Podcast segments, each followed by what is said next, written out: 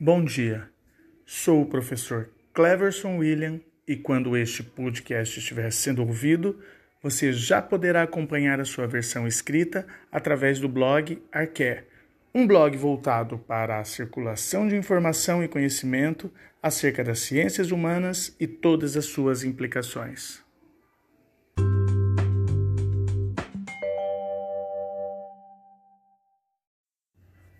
O tema do episódio de hoje é Troços, Trecos e Cacarecos As ideologias do século XXI. A escolha do tema Troços, Trecos e Cacarecos se dá devido à esculhambação, à confusão e à velharia que se faz em torno das ideologias do século XIX e XXI e dos pensamentos de filósofos como Adam Smith, Karl Marx e Proudhon.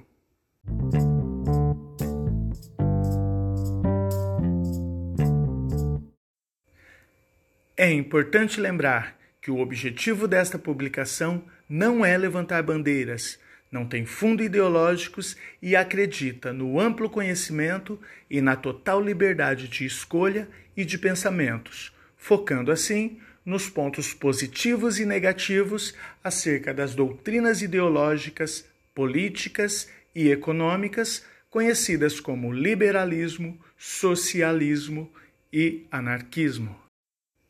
E para compreender a razão da existência dessas doutrinas, é preciso também lembrar o contexto social e histórico. E vamos a eles.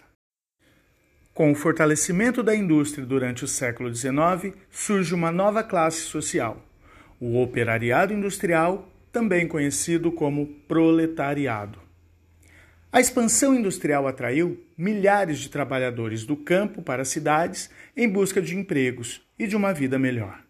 Porém, esse êxodo para os grandes centros urbanos provocou uma série de transformações sociais. Além do inchaço das cidades, que não estavam estruturalmente preparadas para receber esse grande número de novos moradores, as péssimas condições de vida e de trabalho dos operários influenciariam o surgimento de associações, sindicatos e partidos políticos dispostos a lutar por seus direitos.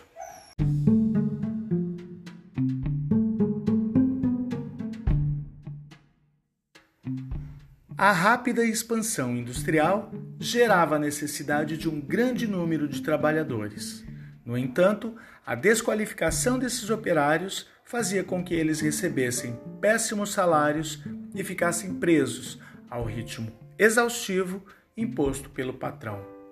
Nesse ambiente de tensão, desenvolveram-se três importantes correntes de pensamento: o liberalismo, o socialismo e o anarquismo.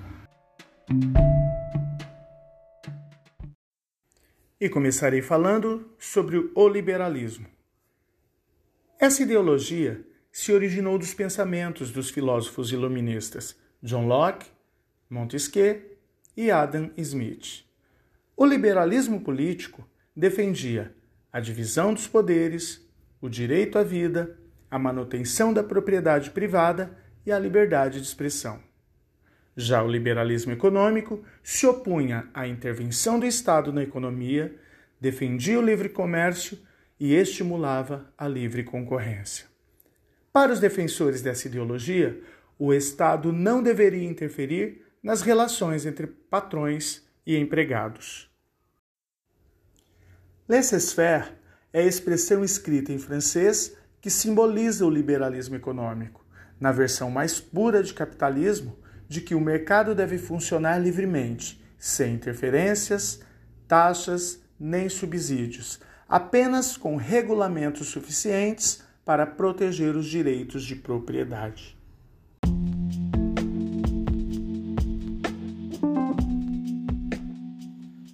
Outro termo usado no liberalismo é a ideia da mão invisível.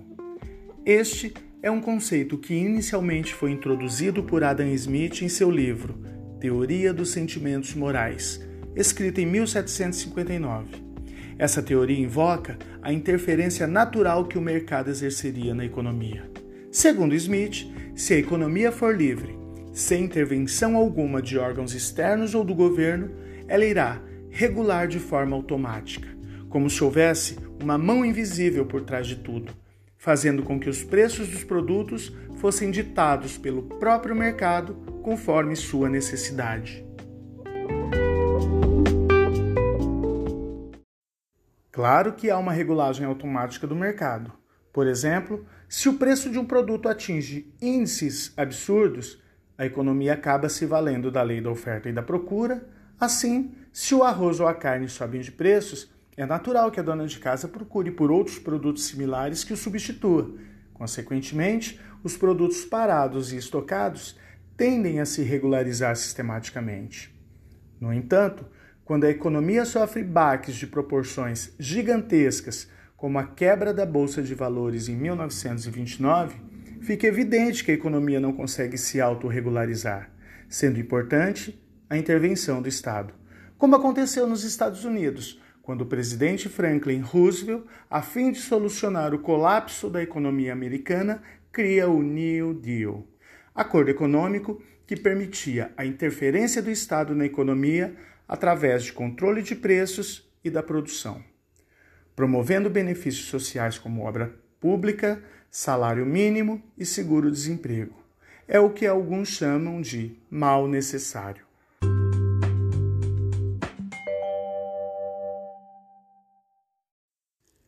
Agora, falando em socialismo. Os socialistas defendiam uma rígida mudança nas relações sociais, a fim de acabar com a desigualdade promovida pelas lutas de classe. Ao contrário dos liberais, os defensores dessa ideologia visavam acabar com a pobreza e a exploração da mão de obra do proletário. Essa corrente se divide em socialismo utópico e socialismo científico.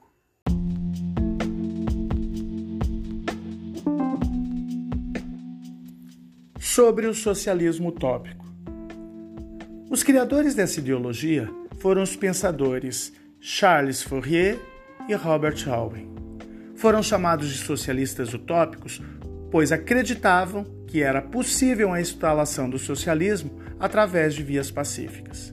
Para eles, a desigualdade social poderia ser superada se existisse uma cooperação entre burguesia e proletariado. Os dois criticavam duramente o individualismo burguês, para eles, a sociedade ideal seria aquela formada por comunidades onde cada indivíduo trabalharia naquilo que lhe mais dá prazer. A renda gerada pelo seu trabalho deveria ser distribuída conforme a necessidade de cada um.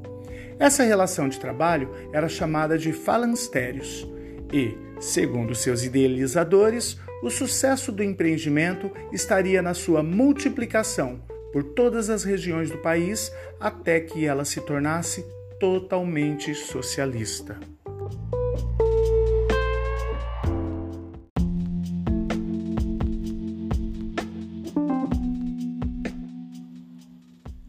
Falando do socialismo científico.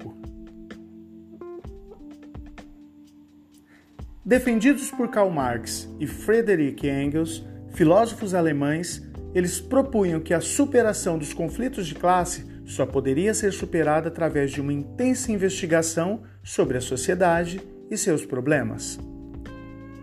Apoiaram-se em estudos de filosofia, história, sociologia e economia, investiam na observação das condições da vida do operariado para buscar soluções para os seus dilemas. Publicaram, em 1848, o Manifesto Comunista.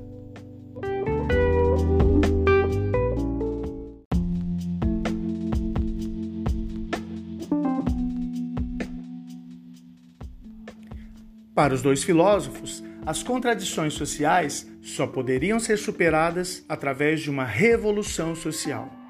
Essa revolução deveria ser liderada pelos trabalhadores. Concretizada a fase revolucionária, o poder deveria ser assumido por eles, dando início a uma ditadura do proletariado, que deveria permanecer até a extinção de todas as desigualdades sociais. Com o fim das diferenças sociais, o socialismo aos poucos daria lugar ao comunismo, em que iria prevalecer uma sociedade sem classes, já que essa é que promove a exploração. No livro intitulado de O Capital, uma das obras mais famosas de Marx, ela faz duras críticas ao sistema capitalista. Nesta obra também, ela fala da mais-valia, que seria a riqueza produzida pelo operário e apropriada pelo patrão.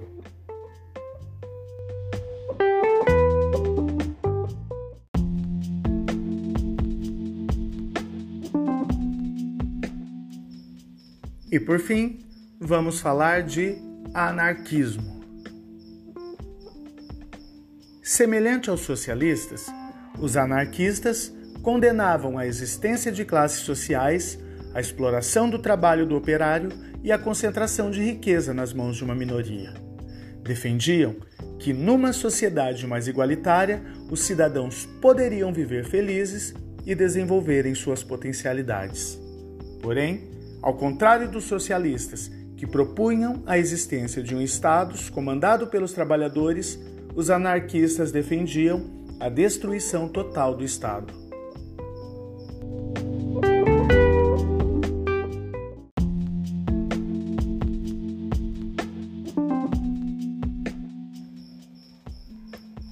Os anarquistas eram contrários a qualquer tipo de governo. Originalmente, a palavra anarquia significava ausência de poder. Os ideais anarquistas foram intensamente difundidos pela Europa, principalmente nos períodos de crise. Essa ideologia chegou ao Brasil juntamente com os imigrantes europeus no final do século XIX. Influenciou diretamente a formação dos movimentos operários no país nos primeiros anos do século XX.